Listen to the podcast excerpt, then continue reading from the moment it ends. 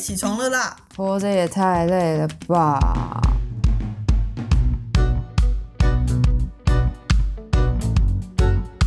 欢迎收听《小岛生存指南》。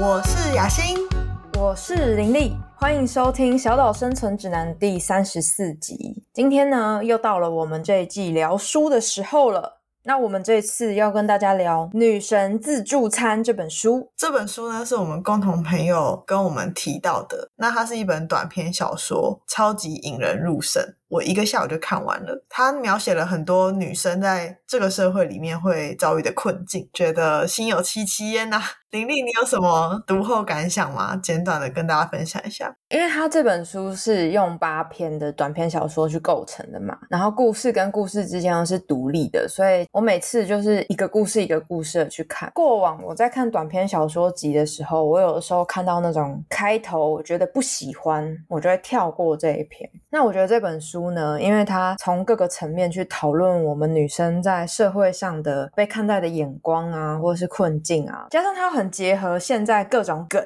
看起来其实蛮舒服的。然后就想要跟雅欣来挑个几篇来讨论这样子。你有没有觉得它的好看之处，是因为它真的非常真实？它的一些描写会让你觉得，Oh my god，就像你在写我的亲身经历一样。对啊，包括他在书里面会有一些什么，有人会发匿名的文章在靠背什么什么上面吗？对，然后还有家人之间对于女儿的这个角色的一些期待，或者是这个社会对于女生角色的期待，都会一直感受到很身临其境。你讲的是靠背克里斯汀那个故事，对不对？对，就是它里面应该是他的大嫂在靠背婆家上面发文嘛。被克里斯汀看到，然后他就想说：“天哪，我就是他文中的那个小姑吗？”总之呢，克里斯汀她是一个剧团的女演员出身，她本来娘家在南部，然后她嫁去台北。这个情节是从她回到娘家跟探望妈妈还有大嫂的这个背景之下展开的。因为大家也知道嘛，通常婆婆在面对媳妇，跟婆婆作为妈妈在面对自己的女儿的时候，那个状态是完全不一样的。克里斯汀她回家以后，她就当然享尽了女儿的各种待遇，可是呢，同时她其实也看到自己的妈妈作为婆婆，她在面对媳妇，也就是她的大嫂的时候，这之间有什么样的不同？然后，其实克里斯汀在台北的时候，我觉得她在婆家也没有得到应有的快乐。克里斯汀她也非常敏锐的察觉到娘家跟婆家有很大的不同。在书中，她有提到说，实际上在那个家，就像嫂嫂在这个家一样，不管做什么，永远做的不够多，不够好。身份不同，当然不可能奢求自己还能像女儿那样，老是被叮咛要待在阴凉处，不用晒衣，不用买菜。然后我觉得把视角切到大嫂那边也是一样，大嫂在自己的娘家一定也是掌上明珠，但是来到克里斯汀家里，就会被婆婆克里斯汀的妈妈期待担起一个媳妇的角色。所以她其实这个故事里面很深切的去反省说。是不是嫁进来的永远还是外人？女儿跟媳妇之间还是有一个很巨大的鸿沟。这件事情，感觉克里斯汀是不是在看到自己的妈妈在面对大嫂的时候，其实有一些感慨跑出来啊？因为书中我记得有一段描述是在讲说，他的妈妈一直在抱怨大嫂太常回娘家这件事。我觉得克里斯汀啊，身为小姑，其实算是蛮有自我觉察的。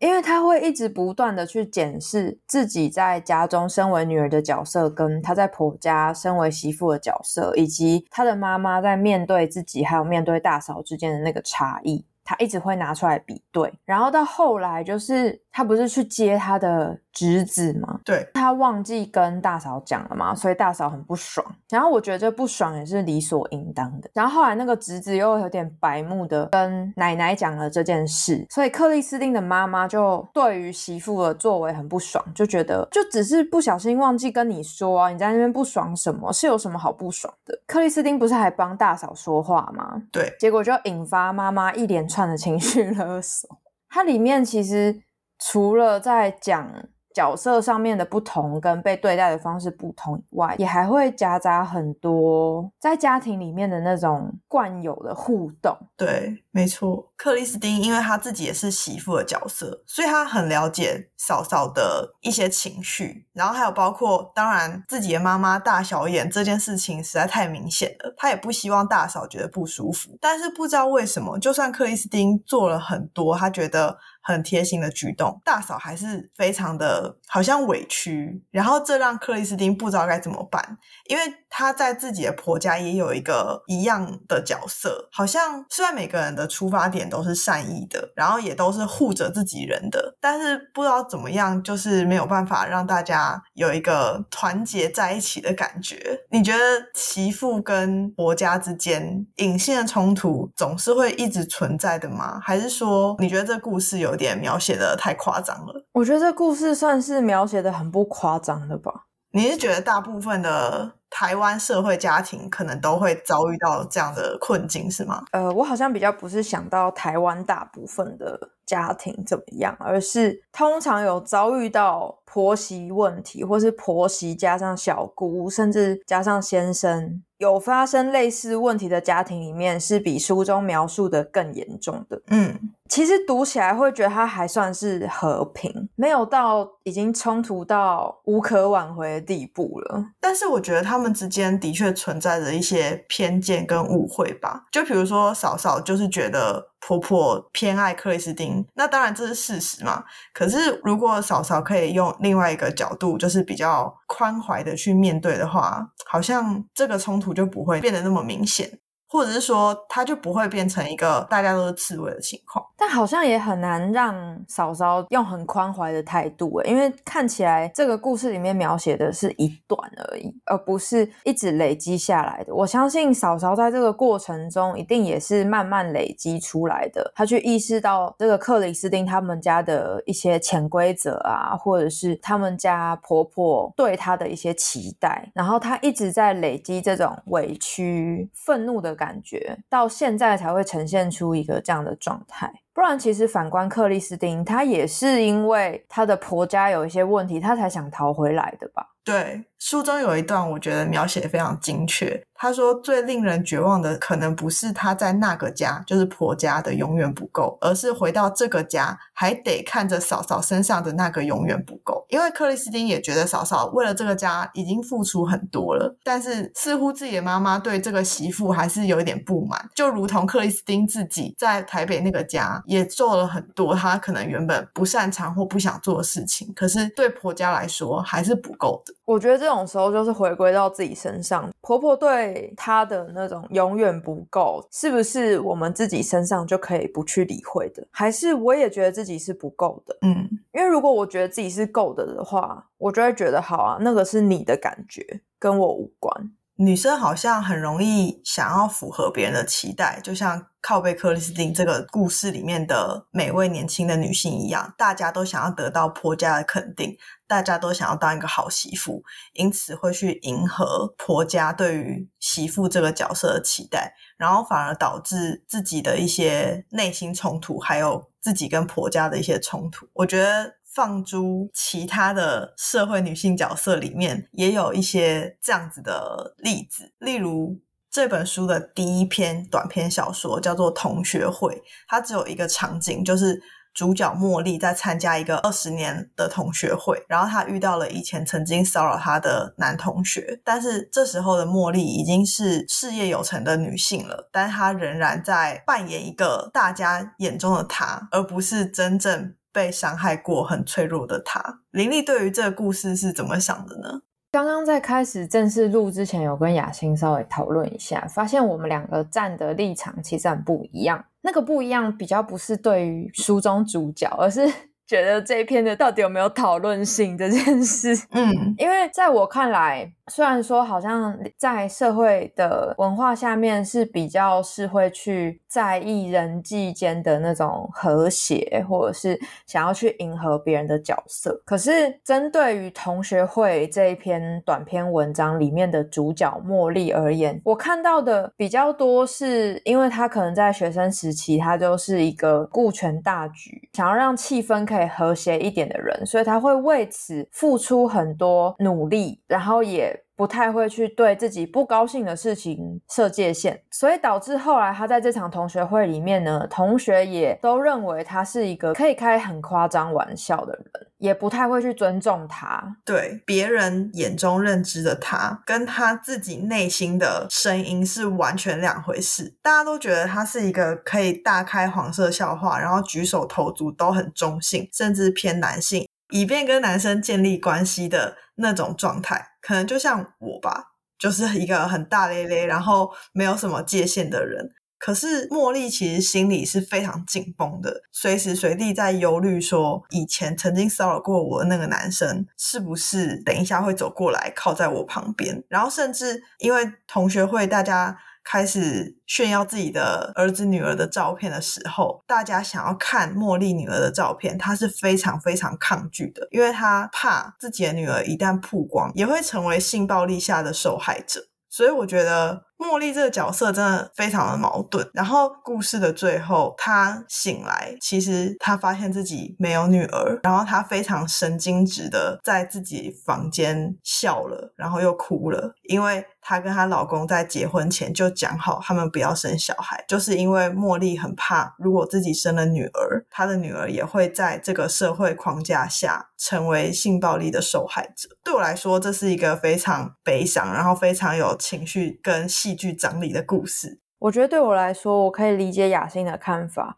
但我站的比较是，其实不是女性在这个框架下面，她们成为性暴力的受害者，而是我们这个社会其实很难让大家去设立界限，嗯，让我们每个人都成为受害者，嗯，所以我会把焦点比较放在是什么让茉莉一直去选择她不想要讲，或是她觉得要。以和为贵，嗯，所以其实对我来说，最后的结局我会觉得有点问号，好像有一点本末倒置。他用一个很极端的做法来告诉大家说，茉莉有多么害怕，是吗？那是你自己选择，你要不设立界限啊。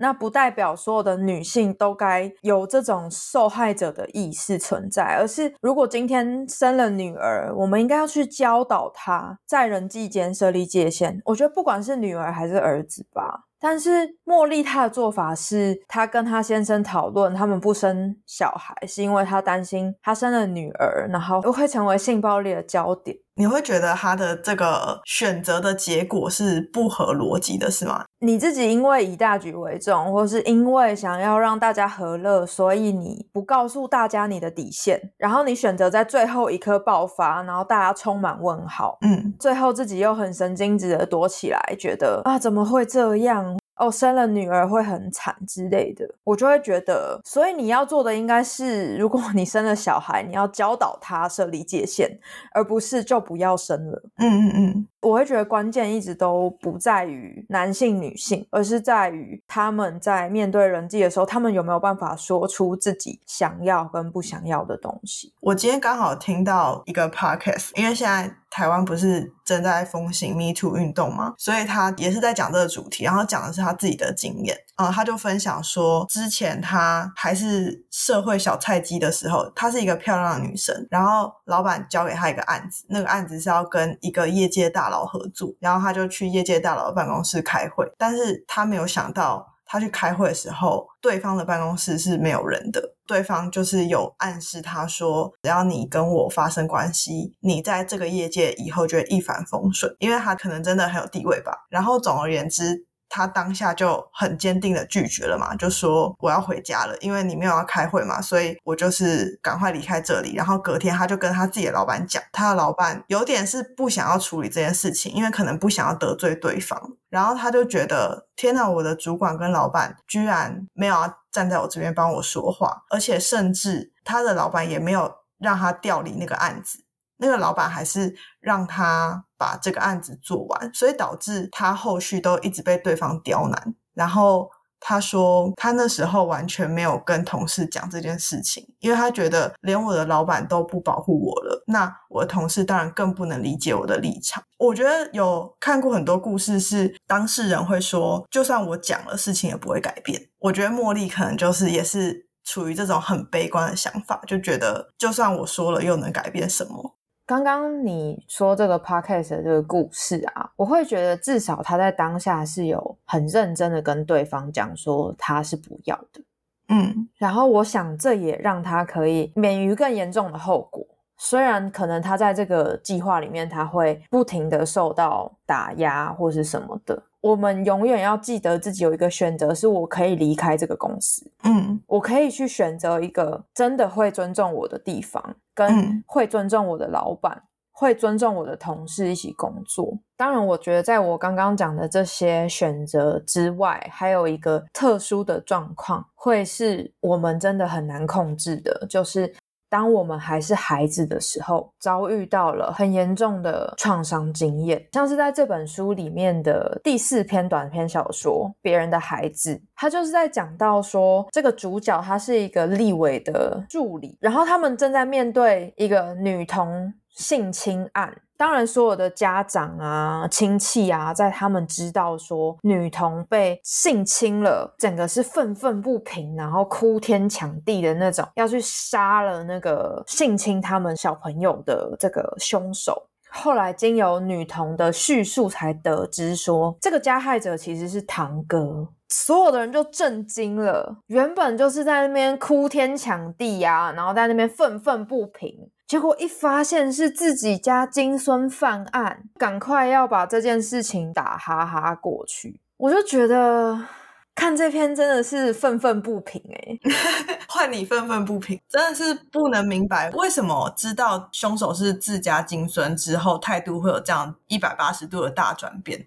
啊！是我们家的孩子哦，那他们应该只是在玩吧？那个都是大人，就是想要欺上瞒下的一个自我安慰吧。对啊，但是现在这种事情爆出来，你未成年，小孩这么小，哎，看了这个故事都觉得心很痛。而且在这个故事里面，它还不是单一事件。刚刚讲的那个立委助理，他有一对双胞胎哥哥姐姐，然后是大他比较多的，他是小女儿。这样，他在小时候也被自己的哥哥强暴，然后那时候他的姐姐就睡在旁边，但他的姐姐并没有保护他。对他来讲，当然留下了一个很大的创伤。到了他成为立委助理的此时，他又经手了这个女童性侵案，要帮立委写新闻稿去发表这个意见。同时间呢，他又收到了自己的姐姐的女儿，也就是自己的外甥女，说我妈妈的男朋友好像想要对我干嘛，然后他又。得放下工作，赶上高铁，因为他想要成为那个出手救小女生的那个角色。他不希望自己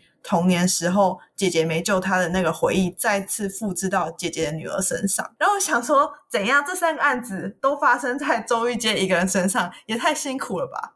别人的孩子这一篇里面，他讲了一句话，我觉得很有道理。因为女同性侵案不是闹上新闻嘛，然后因为立委他就是可能在性别教育啊相关的立案上有自己的看法，媒体的风向可能就会讲说孩子只是白纸，孩子什么都不懂。周玉阶的个人看法是觉得说孩子是人，人有性器官就不是白纸，白纸没有性器官。人需要的是性教育，好吗？就是不要再以为小孩。什么都不懂，就是因为他们什么都不懂，所以才要教他们懂，能够知道要尊重别人身体的界限。哦，真的不懂为什么就是性教育这件事情可以被反对成这样。前两天就是我有一个个人的体悟，会不会所有女生都曾经被性骚扰过？我们可能要把这个分类拉大，就是会不会其实所有的人都被性骚扰过？因为我觉得我很难想象男生的处境，可是我完全可以。想象的出一百种女生被性骚扰的方式，哎，男生不是有很多那种阿姨，就是看到那种帅帅男生就会摸一下，说啊就 N 到哎啊肌肉这么壮，可以摸一下吗？这就是性骚扰啊！你觉得我们这么常被性骚扰，是因为性教育不够的关系吗？我觉得是大家好像并没有真的去理解性骚扰其实是一种主观的感受，而不是客观的。嗯，就是我觉得没怎样，你觉得有怎样？那就是性骚扰。嗯，我会觉得中间其实还有一个东西是权力未接的问题。我小时候也被这样对待啊啊！你不过就小孩子啊，你哪会有什么身体意识？就算有受过教育，然后也很清楚知道我们每个人都有身体界限这件事，权力好像可以去控制说，哦，我可不可以这样对待你？你会不会允许我这样对待你？好像是一种游戏，或者是一种角逐的感觉。嗯，或者我的意见是一，你的意见是零点八，因为你比较小，所以你的意见比较不重要。关于性教育这件事情呢，这本书的另外一篇里面有提到，这一篇叫做《荔枝使用说明》，然后那个女主角就叫荔枝，她跟她男朋友交往的同时，她的男朋友是有两个一男一女两个小孩的。她有一天就发现，哎。这两位小朋友好像完全没有性别意识，然后哥哥完全不尊重妹妹，可能就是会讲一些要侵犯女性的言论。虽然他年纪还小小的，不知道从哪里学来的。所以荔枝就是跟男友提出说：“哎，我们应该要让小朋友有一些性教育，然后有一些尊重两性的概念。”但是在解释的时候困难重重。虽然他们一直想表达性不是肮脏的。性是可以拿来讨论的，但是同时他们在解释的过程中，却也不断的发现，其实自己就是虽然我们是大人了，但我们对于性这件事情还是充满着羞耻。因为荔枝小时候她的外形并不符合父母的期待，所以呢，她从小就被妈妈说：“你不要这样，你不要那样，你如果这样的话，就是想要勾引男人。”然后导致他对自己的内在外在都很没有自信。他一方面就是又变成很想讨好男性的女生，然后另外一方面他又觉得在中间是很挣扎的。我没有觉得性平教育或者是性教育是简单的事情。但是从这一篇的故事内容中，也完全可以想象得到，如果要教小朋友、教我们的下一代关于性平啊、性教育这类的事情，可能还真的是需要有一些专业的经验。大人也要知道要怎么样引导孩子。在看这篇的时候，我就想到之前忘记是看什么节目，主持人在讲说，就在自己成长过程中，一直被教育说男女授受不亲啊，不要谈恋爱啊，然后学业比较重要啊，男生都是臭男生啊，不要让他们靠近你啊，他们满脑子都是很龌龊想法啊，这些。等到他大学毕业都还没有交过男朋友的时候。他的家长又开始跟他说：“你你赶快去找一个男生交往，然后你可以多交往几个，比较看看没关系。”他就会觉得很问号，就是你们以前一直在教教育我说男女之间交往是不该做的，然后现在又一直告诉我要多交往看看。就是我觉得这篇荔枝使用说明书也会让我想到这件事。我们好像一直在接收一些很矛盾的讯息，很多事情是需要培养跟学习的，不是说。一下子你跟小朋友说哦这样不对，这样很脏或者什么，然后一下子又说你们赶快结婚，赶快在一起，嗯，赶快多找几个看看。我身边的确是有一些女性朋友，她们就是很晚才开始跟男生交往。我觉得那个交往并不是恋爱关系的交往，而是我可以跟男生来往当朋友。因为男生跟女生，我们真的有太多不一样的地方了，导致我们的思考的方向都是不同的。但是，当你到了适婚年龄，你以结婚对象的标准在找你的人生伴侣的时候，你就会发现，哎。我要怎么跟这个男生沟通？我不知道诶，因为我整个就是青春期的成长经验中，我都缺乏这个部分，不知道要怎么跟男生沟通。一样的，男生也不知道要怎么跟女生沟通。男生有时候就很直男嘛，我们现在这样讲，就是他们不太知道女生在想什么，不太知道女生在乎的事情是什么，所以导致他们的言行可能就会让女生觉得很错愕。我们好像是不同的两种生物，然后我们的思维好像是。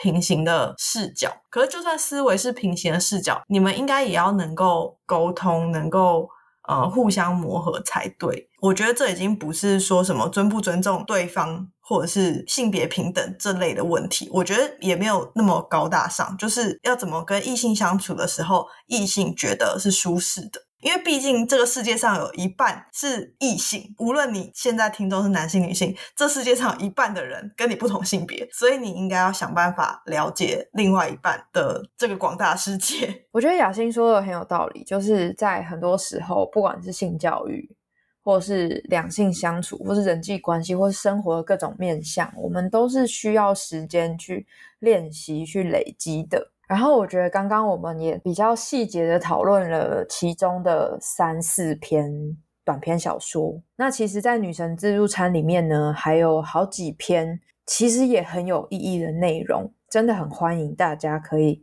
把这本书买来，好好的看过，然后去思考一些自己是怎么看待。自己的性别角色也好，或者是这个社会是怎么去面对我们的男性或女性，或是其他性别的一个刻板的印象，回归到自己的生命里面去做一个对照。